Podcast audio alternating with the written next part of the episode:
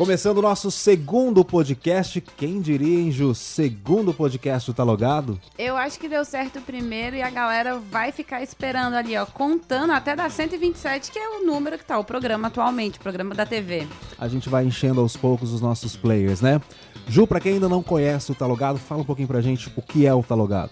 Esse é um programa do mundo digital, a gente traz notícias do mundo nerd também, que passa na TV Brasil Central, na TV aberta, né, gente? É o 13.1, se você tem net é no 520, tem Sky também, anota aí, é o 313. Na Vivo é o 13, mas também se não pega canal aberto, se você não tem TV a cabo, o Ivan te fala como assistir ao programa. Olha só que legal, a Parabólica é pra América Latina toda, então não tem desculpa, viu? É nos players de podcast, é na TV ou em qualquer lugar da América Latina, você vai ficar bem informado com as nossas dicas. Tem no YouTube também, Ivan, não esquece a nossa playlist lá com todos os programas, é só procurar TV Brasil Central no YouTube que você consegue ver os programas. Eu sou Ivan Abdala. Eu sou a Juliana Diniz. E vamos às informações e dicas que separamos para vocês. Juliana, vamos começar então com o HQ pra gente seguir a linha de semana passada? Ah, vamos. E é uma HQ que difícil o brasileiro não gostar. É a Turma da Mônica, que tá agora relançando, né? Desde o primeiro número, que foi aquele lá da década de 70 que o Maurício de Souza conseguiu publicar, já tá online. Eu acho que todo mundo, né? Eu, você, a gente aprendeu a ler com a turma da Mônica. Fala sério, sua mãe não te dava lá um gibizinho? Te pra... dava. E na... você lembra que nas férias tinha um almanacão Sim. das férias que você juntava dinheiro, assim, três meses para comprar e era assim, 300 páginas de história quadrinhos para pintar. E tem uma... são memórias afetivas muito legais. Sim, demais, né? eu, tava, eu tava lembrando até como que a turma da Mônica acompanha a gente eu não vou mentir pra você, na casa da minha mãe eu ainda tenho os meus quadrinhos da Turma da Mônica Ai, que legal. Tem coleção, então. Não chega a ser uma coleção, mas tem alguns ali guardados que aí passou para os primos, que depois os sobrinhos pegaram. Ah, é muito delícia. legal, viu? É muito bom, muito bom mesmo. Então, falando um pouco dessa nostalgia, a Maurício de Souza Produções está juntando junto com a Social Comics, que é tipo a Netflix dos quadrinhos. Você paga uma quantia por mês e tem acesso a determinados tipos de conteúdo.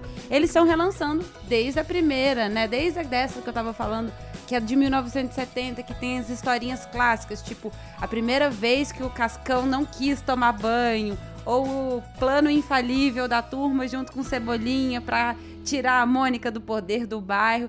É muito legal. Eu estava dando uma lida, o site é fácil de usar. É, você tem que colocar algumas informações pessoais, é cadastro, cartão, é, né? cartão de crédito, porque alguns os planos são pagos mas você pode cancelar, enfim, né? Quer, quer dar uma olhada para ver o que, que tem, se te interessa. Não curtiu, dá para sair. Mas para quem é fã da Mônica, vale muito a pena, viu, Ivan? A Social Comics, essa plataforma de leitura digital em quadrinhos, eu tava pesquisando ali, são mais de 1.500 quadrinhos disponíveis. Ali tem história americana, brasileira, europeia, não é só da turma da Mônica, não. Então quem quiser né, conhecer, quem não conhece, digitar ali, vai achar clássicos ali dentro da Social Comics. E né? muita novidade também, porque, por exemplo, às vezes a pessoa mora, não mora em São Paulo, não mora no Rio de Janeiro, e essas novidades editoriais de quadrinhos não chegam na cidade. Então, chega uma novidade no Brasil, mas você não consegue comprar o quadrinho físico, mas você pagando a Social Comics, você consegue ter acesso a esse conteúdo é, online, pelo menos, né? Mas só então para voltar, galera, na socialcomics.com.br, faz seu cadastro lá e acompanha desde o primeiro a cada semana, né, eles vão colocando a primeira a primeira revistinha já tá lá, já dá para vocês verem.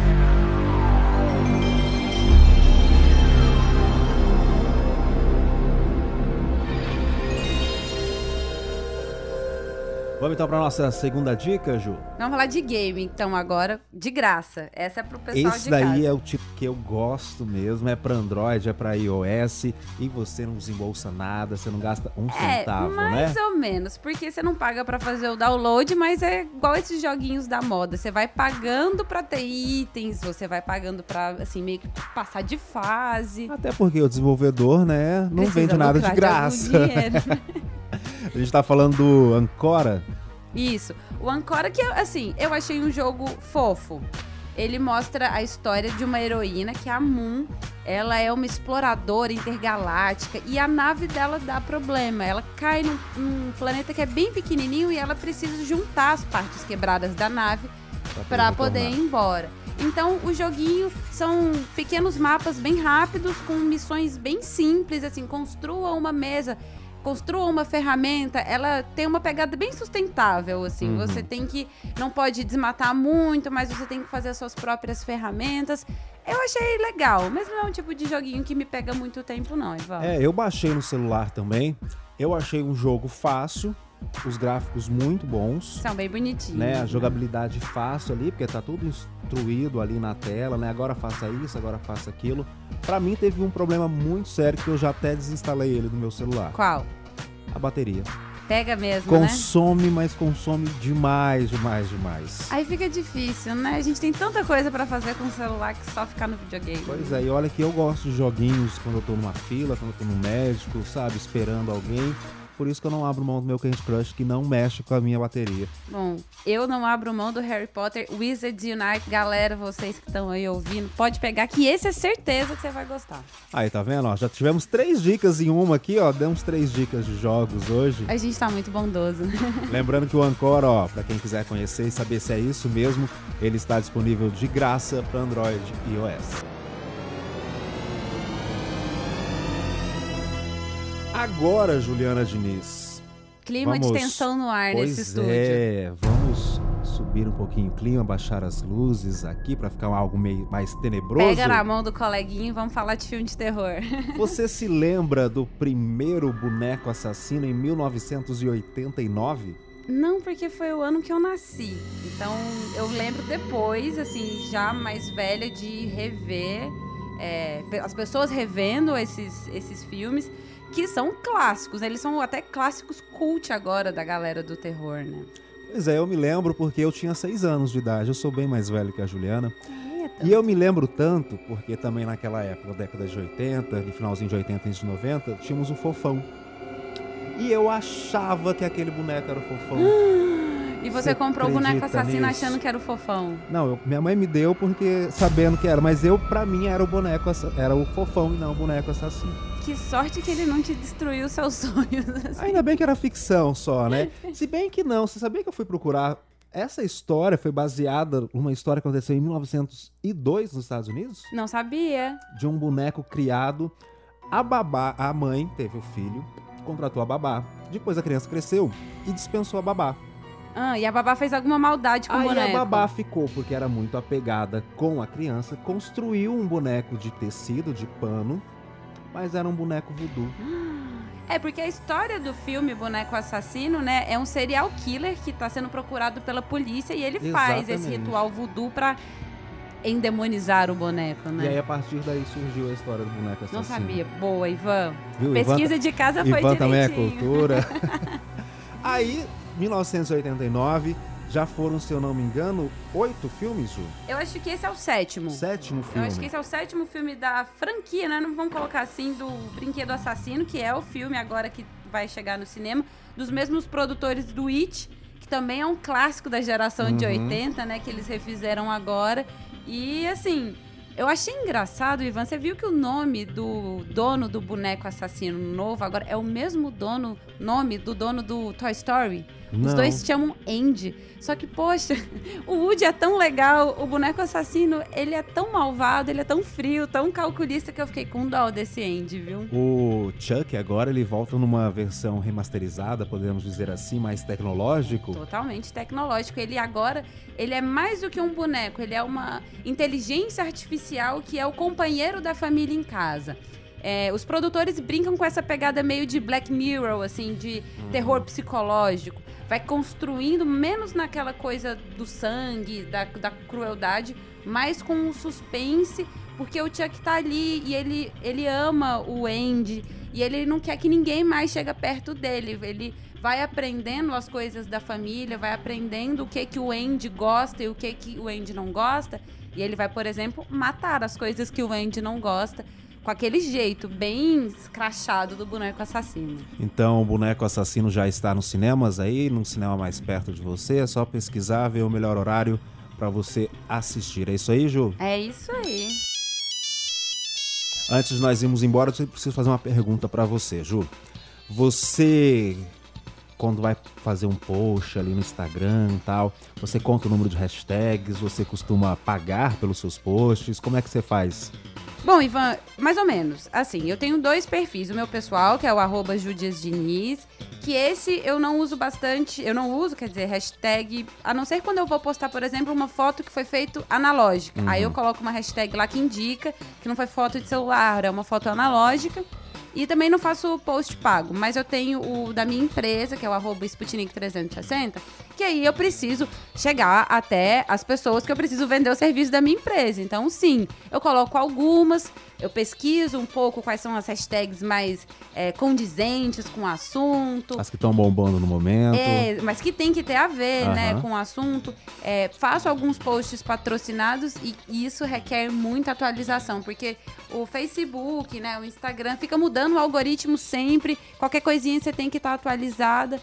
Então, para postar, você tem que estar tá muito de olho no que está acontecendo. Eu te perguntei porque essa semana eu bati um papo com a Aline Jajá, que é especialista em marketing digital. Famosa na área. E ela né? falou exatamente sobre isso que você falou aí, das hashtags, do post pago. Vamos acompanhar junto? Vamos. Primeiro, Aline, o que é o marketing digital? Então, o marketing digital, é, eu até gosto de falar mais que eu sou estrategista de marketing, não só o digital, até porque a gente precisa do marketing off para fazer o on, né? Então, uhum. a gente precisa de todas as concepções do marketing. É, o digital, nasceu o termo do marketing digital pelas redes sociais, as ferramentas hoje que a gente tem online com a internet, né? Para a gente divulgar nossos produtos, nossos serviços, nós enquanto pessoas, né? A gente se posicionar melhor. Então a gente criar um marketing, né? Um bom posicionamento no mundo digital. Por isso é o marketing digital. O marketing digital ele pode ser utilizado em todas as plataformas digitais ou existem algumas específicas? Pode ser usado em todas as plataformas digitais. Assim, algumas estratégias a gente tem que usar plataformas específicas. Por exemplo, é, no Google, você tem que fazer os Google AdWords. A gente tem algumas, algumas coisas que a gente faz diferentes do Facebook, do Instagram. Mas o, a ideia do marketing digital é você estabelecer um posicionamento, né? Mostrar para as pessoas o que você faz, quem você é, qual o seu negócio, de uma forma assim é que as pessoas percebam valor nisso que você faz. Então, esse é o diferencial. Então, aquela ideia de eu postar uma foto no Instagram e já sair compartilhando no Facebook, sair compartilhando no Twitter, não funciona. Na maioria das vezes não. Se você não quiser deixar um vácuo nessas redes e colocar lá só para não ficar vazio, beleza. Mas a melhor estratégia é que cada rede tem uma linguagem, né? Ah, Aline, eu, pessoa física, não sou uma empresa, o que, que você indica de como que eu posso fazer bombar o meu perfil? Aí vai depender do seguinte, o que, que você quer, né? Ah, eu, Aline, eu sou apresentadora, eu quero divulgar, me divulgar o meu perfil. Ou você que está aí assistindo a gente, que tem quer divulgar alguma coisa que você faça de diferente. Então, o importante é você mostrar para as pessoas os seus diferenciais. Então, você aí que tem algum negócio, você que profissional liberal, hoje a gente tem várias áreas. Tem os, os médicos estão se posicionando uhum. nas redes, advogados, gamers. Tá todo mundo tem algo para ensinar e para dividir. Então, o importante é a gente mostrar para as pessoas o que, que a gente tem de melhor. Você acha que vale a pena ter dois perfis, um profissional e um pessoal, ou eu posso casar esses dois perfis? Como é que funciona esse, essa junção? Eu analiso sempre o perfil da pessoa, mas eu acredito sempre que é melhor ter um só. Afinal de contas, assim, nós somos uma só pessoa. Então, assim, você é um ser indivisível, né? Já diria Mahatma Gandhi. Adoro citar, gente. Então, você é uma pessoa só.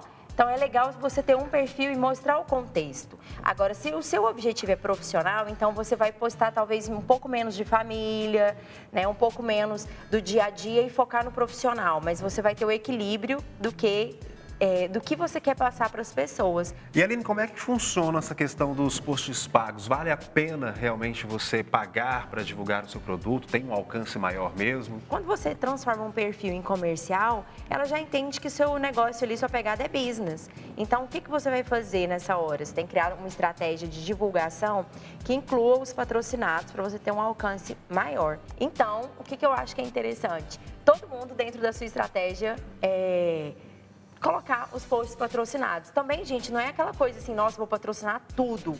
Né? Porque isso fica um chato também. Mas você selecionar o que, como que funciona os posts que você teve mais audiência, aqueles orgânicos que você colocou lá e teve mais audiência, são aqueles que você vai patrocinar. Mas aí, Aline, eu tô assim, né? Com dinheiro curto, sabe? Sem muita coisa. Ah, mas põe hashtags, né? Coloque lá as hashtags que também. Isso ajuda também, cheio de hashtags. Assim. Legal a pergunta. Até fiz um post sobre isso essa semana. Gente, hashtags, teve uma época, a gente pode usar até 30 por post. E o que que acontece? A gente o pessoal começou assim a bombar de hashtag, tudo hashtag 30, porque o máximo é 30, 30 hashtags em tudo. Só que existe uma palavra que é o shadow ban, que talvez você já ouviu, talvez não. O shadow ban é quando você é banido sem perceber de alguma rede. Então, o uso de muitas hashtags pode inclusive causar o shadow ban é, a rede começa a te ver como uma pessoa que está, tipo, desesperada por likes. E o Instagram, ele não disse que ele faz shadow ban, nem sim, nem que não. Mas que é para a gente trabalhar o conteúdo. Então, a minha dica é para você trabalhar no máximo cinco hashtags. E você, é interessante você criar também as branded hashtags, que é as hashtags do seu business, de você mesmo. Então, a minha hashtag é Aline Já Já. Hashtag tipo marketing com a Aline já já. Então, a pegada vai ser essa. Então, você trabalha aí uma média de cinco hashtags por post, não precisa pôr nos comentários, você pode pôr inclusive inserida dentro do seu post. Então, fica a minha dica aí para vocês. Usem com moderação. Vocês estão vendo, né? A mulher realmente comanda essa parte de marketing nas redes sociais. Ali nas suas redes sociais, para quem quiser conhecer mais, sabia? Ali dá cursos, dá palestras também. Então, nas redes sociais deve estar todas as suas datas ali. Fala pra gente aí, Isso, pode gente, vender dou seu mentoria, peixe. dou consultoria é arroba Aline Jajá. Aline é com dois L's, como vocês viram aí, Aline com dois L's, Jajá com H no final. Todas as minhas redes são Aline Jajá, arroba Aline. LinkedIn, Twitter, Instagram, Facebook, tudo que você procurar, SlideShare, qualquer rede, estou lá como Aline Jajá. Muito legal a entrevista. Eu anotei várias dicas aqui dela que eu vou aplicar também no Instagram da minha empresa, porque a gente está precisando fechar novos negócios. A Ju, antes da entrevista, vendeu o perfil dela. Eu vou vender o meu também, ó. Arroba Ivan Abdala, tá? Pra quem Siga quiser seguir. É isso aí. Ju, pra quem quiser ver mais dessa entrevista, como é que faz? É só ir ao YouTube, gente, tá super fácil. Na, na- no canal da TV Brasil Central tem a playlist lá do Tá Logado. Você consegue assistir na íntegra toda a entrevista. É isso aí então, Ju. Vamos encerrar por aqui. Semana que vem a gente volta com mais dicas. É isso aí, a gente vai preparar alguma coisa bem especial pro número 3 do podcast. É isso aí, a gente vai crescendo dia a dia. Até a próxima, Ju. Tchau, Ivan.